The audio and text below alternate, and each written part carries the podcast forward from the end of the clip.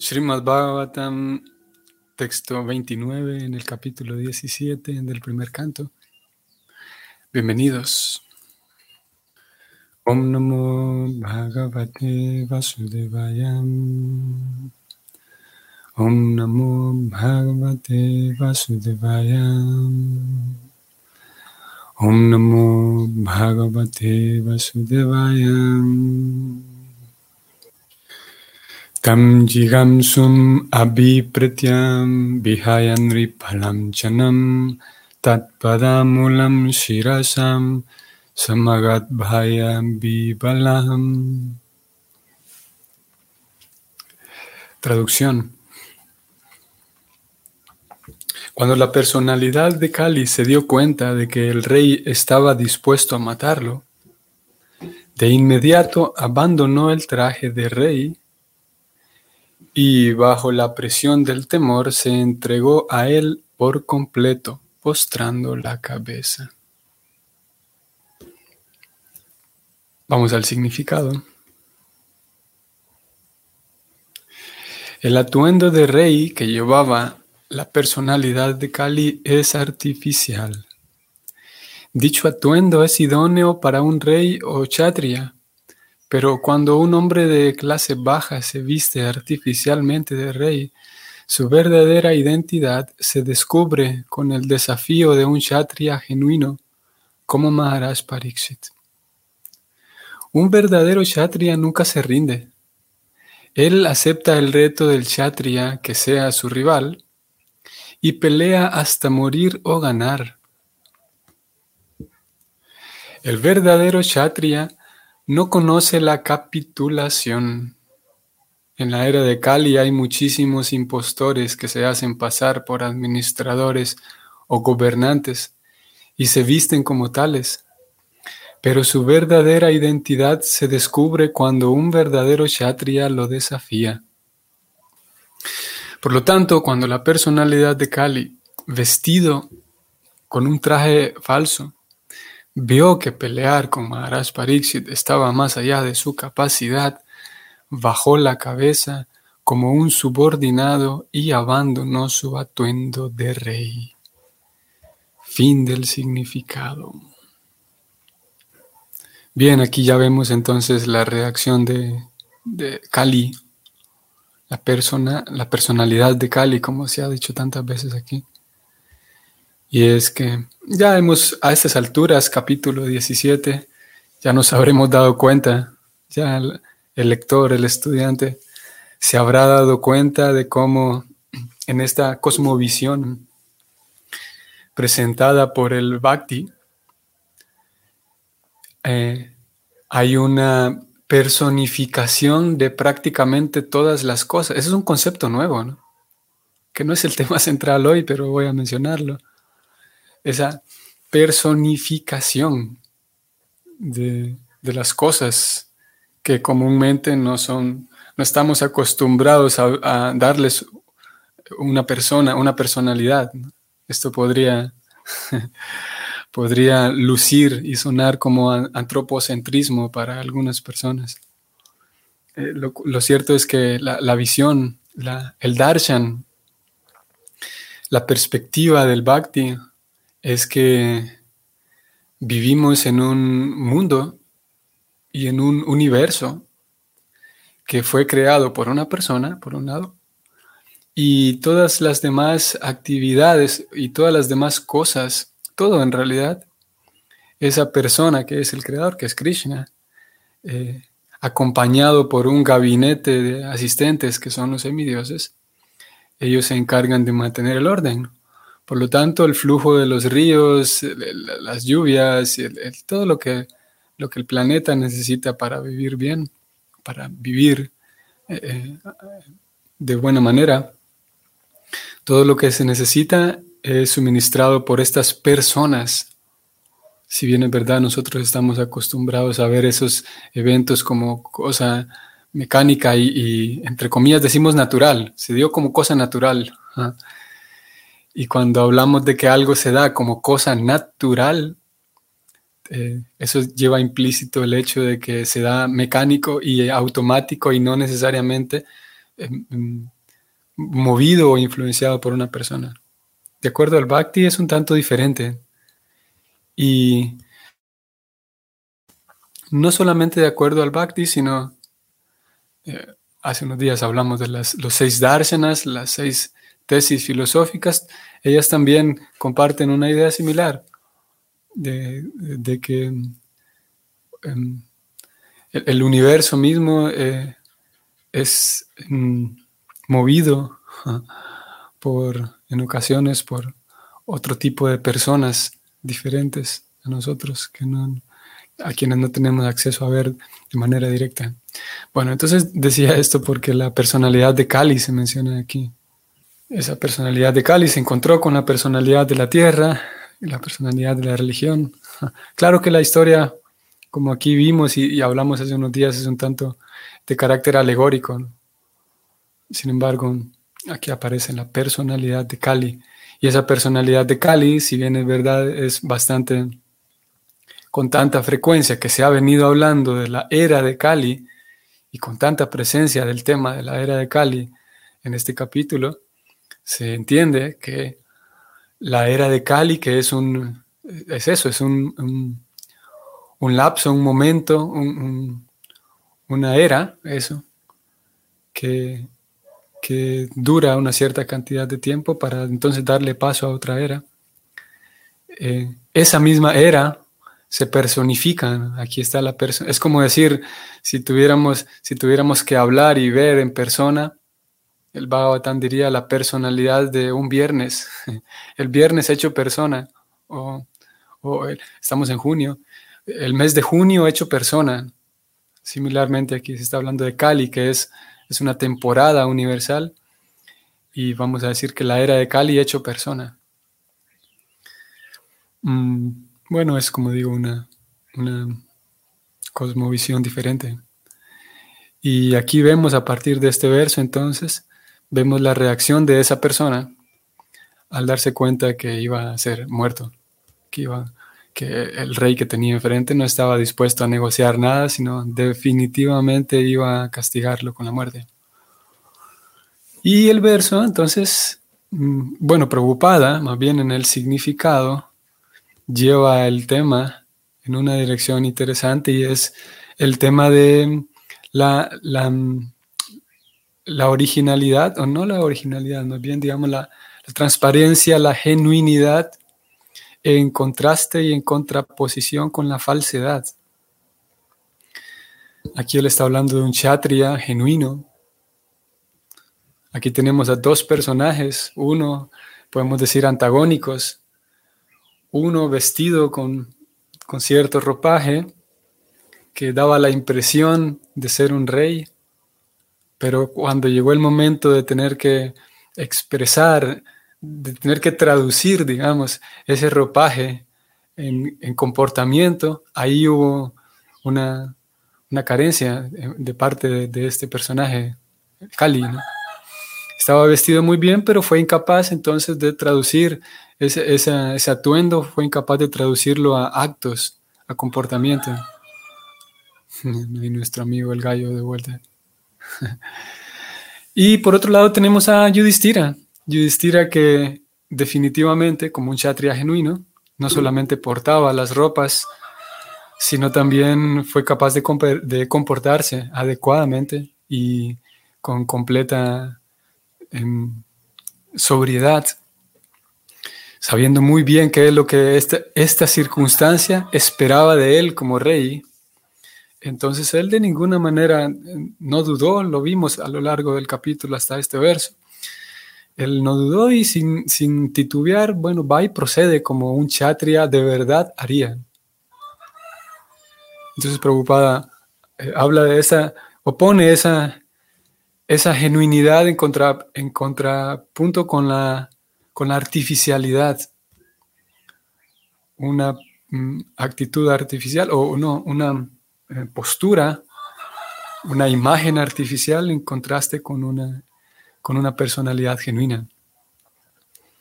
Y él lo hace, él, utiliza estos, estos dos personajes antagónicos y los pone dentro del contexto de, dentro del marco de los guerreros, utilizando los guerreros para darnos, para presentarnos la idea, ya que el texto nos está hablando de la, el, carácter de Yudhisthira y el carácter de, de Kali.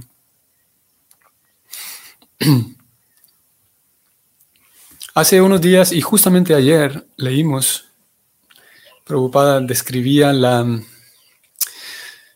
la situación de Kali Yuga y lo que se espera de los, él decía, gobernantes, intelectuales, políticos, filósofos, que, o sea, aquellas personas que tienen la vocación, podríamos decir, de manera natural, tienen la vocación a ayudar a, la, población en general. Sabemos que para el bienestar de la población se requiere mm, educación, se requiere conocimiento. Y por esa razón él incluía ayer, cuando hablaba de la era de Cali, incluía todos estos... Vamos a ir mejor al verso para ver específicamente cuál fue la lista que él incluyó ayer. Mm, lo leo textualmente. Es el deber de los gobernantes de Estado y demás dirigentes adoptar las medidas necesarias contra las actividades de Cali o contra las personas que están influenciadas por esta era. Y, y un poco más arriba dijo que los líderes de la sociedad, gobernantes, hombres eruditos e inteligentes, esta es la lista que presentó, líderes de la sociedad, gobernantes, hombres eruditos y inteligentes, obviamente aquí hombres eruditos incluye seres humanos eruditos, hombres y mujeres. Eh, ellos no deben quedarse de brazos cruzados eh, frente a la era de Cali. Okay. Entonces, y es un tema que lo teníamos ahí en, en espera, el tema del ayudar a otros. Aquí tenemos a Yudhistira, entonces, a, perdón, a Parixit, que está frente a, Kali, y, con tal de ayudar a otros, él está, recordemos que él está tomando su espada a punto de matar a Kali, porque, no porque Kali le caiga mal, sino porque está causando daño a otros. Y su acción, de, la acción de parte del rey Yudhistira es, no solamente en, en, en pos de un buen estado y en pos de, castigar a un, malhechor, sino principalmente para detener el sufrimiento del que estaban siendo objeto la vaca y el toro. Entonces, eso por un lado, y por otro lado, leyendo lo que leímos de Preocupada ayer, que, que no es posible que nos quedemos de brazos cruzados, él decía. Entonces la pregunta natural, o bastante natural, sería, entonces, ¿qué podemos hacer? ¿Qué, cuál es mi posición? Podemos hacer aquí dos preguntas o esta pregunta llevarla a dos niveles. Número uno, ¿cuál es mi posición como persona? ¿Qué debo hacer si, si Kali Yuga, como lo hemos venido leyendo, avanza? Y que Kali Yuga avance significa que hay cada vez menos compasión, como ya leímos, menos limpieza, menos austeridad, menos disciplina, Em, menos religiosidad en, general, cada vez hay menos sentido de trascendencia, como lo hemos venido diciendo también. Entonces, con el avance de Kali Yuga, ¿cuál es mi posición frente a otros a quienes puedo ayudar? Eh, de que, ya que la, respuesta natural, como ayer lo vimos, la respuesta es que nuestro deber es ayudar, nuestro deber es aportar. Ayer vimos ya de manera directa y explícita esa, esa descripción de aquí, el, fundador de, de este, esta institución. Eh, y ese, ese espíritu de querer ayudar a otros en realidad es, lo mismo, es el mismo espíritu que lo hizo salir a Prabhupada de, de la India y llegar a Estados Unidos e intentar hacer lo que intentó hacer y conseguir el éxito que consiguió. Y es ese mismo deseo de ayudar a otros lo que, lo que él observó en su propio maestro espiritual. Y cuando retrocedemos en aquella línea de, maestros y discípulos, que comienza, que, nos llega a nosotros, esa cadena de sucesión discipular nos llega a nosotros con Prabhupada, cuando retrocedemos nos damos cuenta de que todos, todos ellos tienen el mismo sentimiento, querer ayudar a otros, querer ayudar a la mayor cantidad de seres vivos posibles, ni siquiera solo, solo seres humanos, sino principalmente, claro, seres humanos, debido a que, como ya lo hemos leído, el, eh, eh, em, el ser humano tiene una capacidad mayor para, para comprender a Dios y si ayudo a un ser humano, esa persona podrá ayudar a muchos otros seres vivos. En fin, entonces, la respuesta es que sí, que debemos ayudar, que es, imperativo. Entonces decíamos, ¿cuál es mi posición individual como persona? ¿Y cuál es la posición de ISCON como institución? Como ISCON es el nombre de la institución así más formal, pero cada tenemos diferentes eh, comunidades, diferentes círculos Vaishnavas. Y cuál es la posición, de qué manera podemos ayudar, ya que se nos, se nos invitó y como digo, de manera así imperativa, de que no es posible que nos quedemos de brazos cruzados. Es importante, bueno, para intentar eh, adentrarnos ahí en esa respuesta de, qué formas prácticas podemos ayudar a otros, de qué formas prácticas que sean inteligentes, que sea eh, movido por la compasión natural, pero al mismo tiempo con inteligencia, con sabiduría. Podemos recurrir y, mm, volver nuevamente a la situación de la, lo genuino y lo artificial presentado en este verso. Y es que tendríamos que, o, haría falta, que por un lado, en, el intento de tratar de ayudar a otros, como es sabido por todos, primero intentar ayudarse a uno mismo, primero intentar eh, estar suficientemente, o al menos fuerte, suficientemente fuerte, para entonces poder intentar hacer una ayuda por otros. Y para eso vamos a ir a un verso del Srimad Bhagavatam, canto octavo, capítulo 2, verso 30. El contexto es, así lo doy rápido, el contexto es que el cocodrilo Gayendra estaba eh, eh, en el agua, eh, perdón, el cocodrilo estaba molestando a Gayendra. Gayendra es el elefante, un devoto de Krishna, una historia bonita definitivamente y el cocodrilo estaba molestándolo, no lo dejaba salir del agua, el, elefante estaba preocupado ya, estaban peleando durante muchos años y la, familia del elefante Gayendra también en angustia, etc. Y, y, bueno, ese es el contexto. Voy a leer el, verso como tal y luego vamos al significado a buscar lo que venimos a buscar. El, el verso dice así. Sin embargo, con los tirones del cocodrilo y los muchos años de lucha en el agua, el elefante vio disminuidas sus fuerzas mentales, físicas y sensoriales. El cocodrilo, por el contrario, como era un animal de agua, veía aumentar su entusiasmo, su fuerza física y el poder de sus sentidos.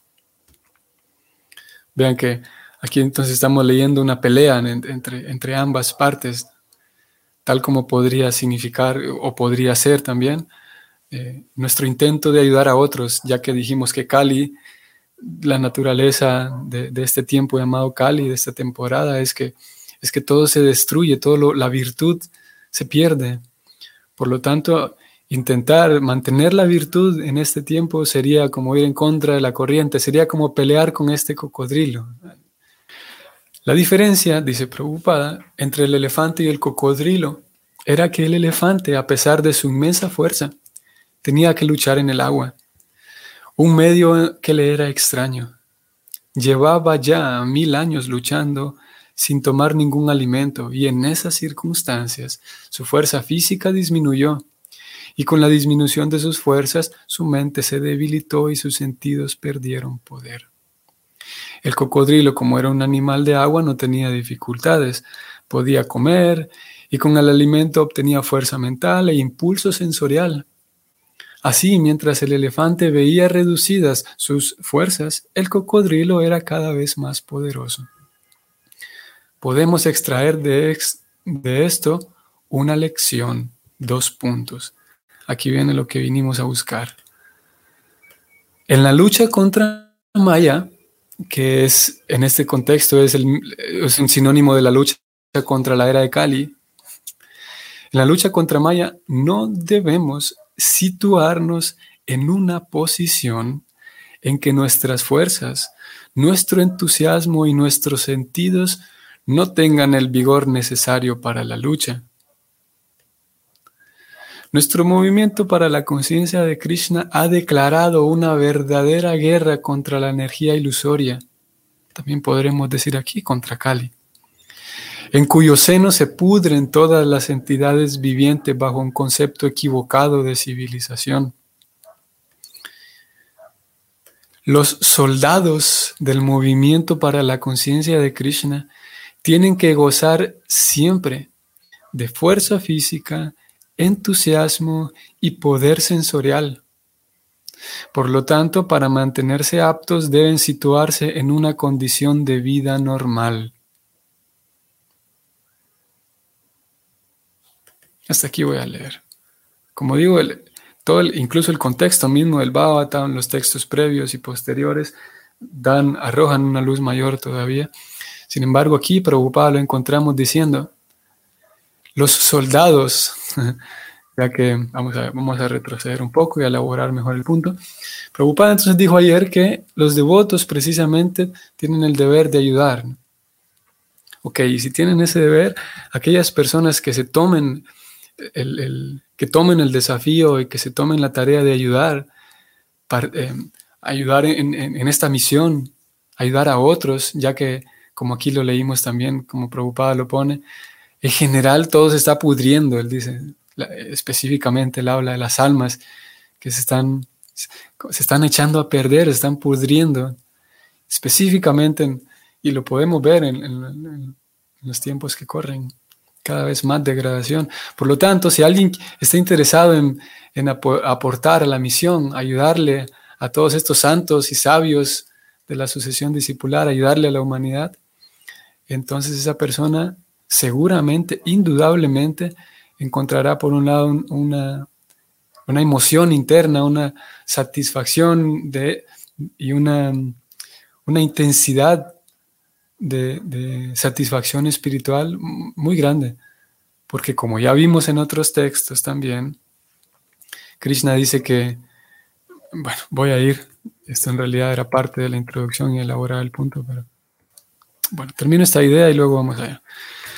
Cuando alguien entonces se adentra en esa misión y se toma, corre riesgos por ayudar a otros, encontrará un placer eh, muy diferente, mucho más profundo que solamente quedarse en su casa y avanzar él mismo, ella misma.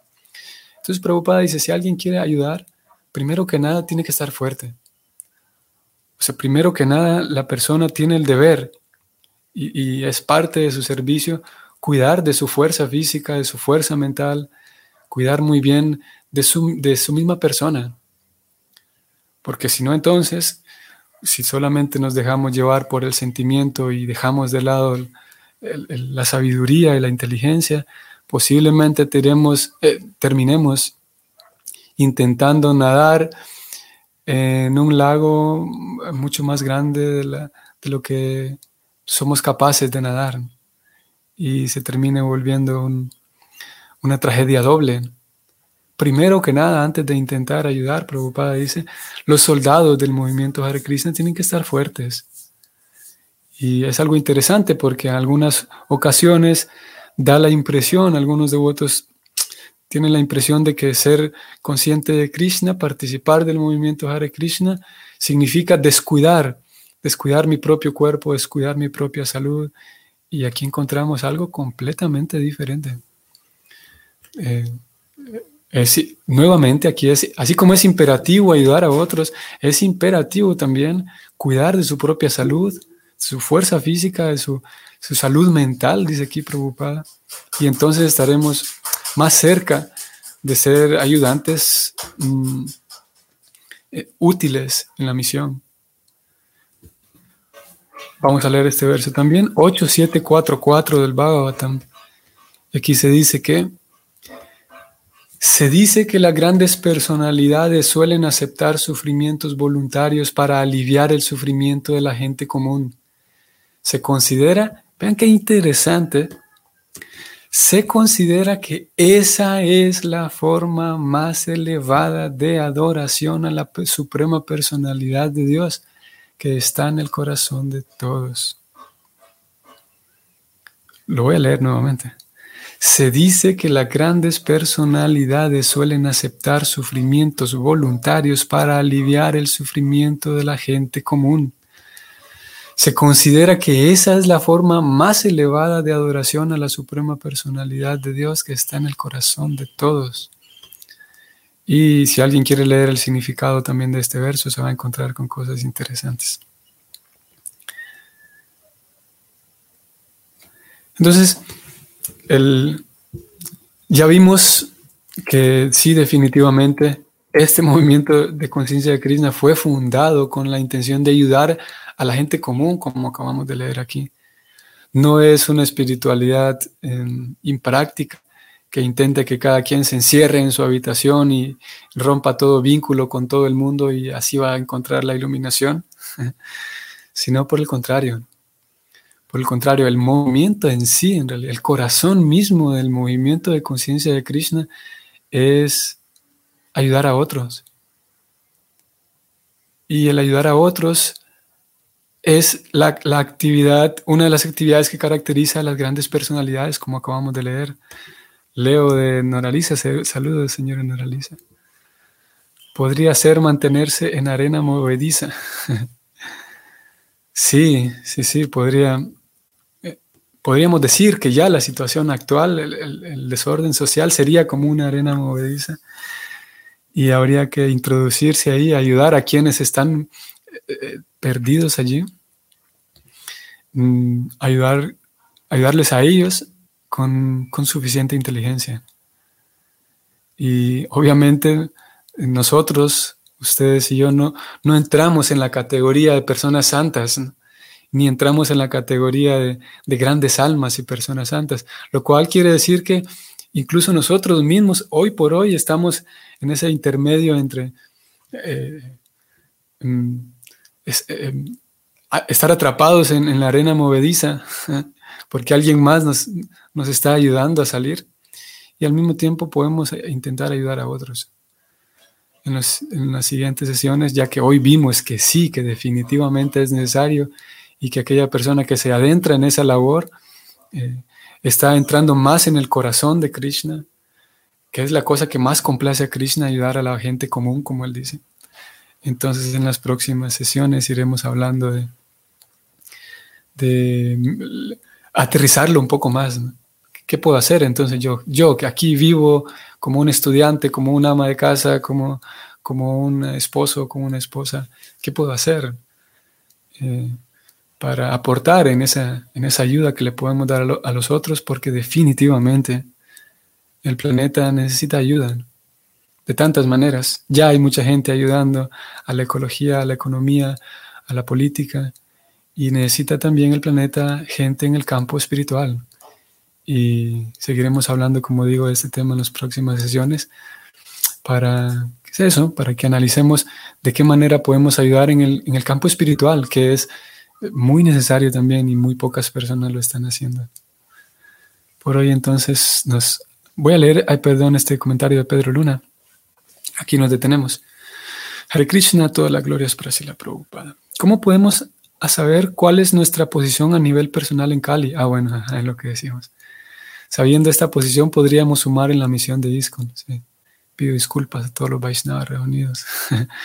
bueno, pero primero que nada debo decir que no es una no es una equivocación hacer esta pregunta, más bien eh, debemos agradecer por una pregunta de este tipo. Em, bueno, de entrada dimos nada más así como una introducción, como un vistazo ligero, panorámico del asunto. Y en las próximas sesiones entonces intentaremos aterrizarlo más todavía, porque no hay una sola respuesta, ya que todos tenemos posiciones distintas y situaciones distintas. Em, vocaciones distintas. Entonces no hay una sola respuesta. Vamos a intentar, como digo, aterrizarlo y verlo de, una perspectiva lo más amplia posible para que saquemos provecho de todo ellos. Lo dejaremos entonces para próximas sesiones, Pedro. Saludos. Que tengan entonces todos ustedes un bonito día. Hoy miércoles. Y entonces, si el Señor lo permite, nos vemos mañana. Hare Krishna.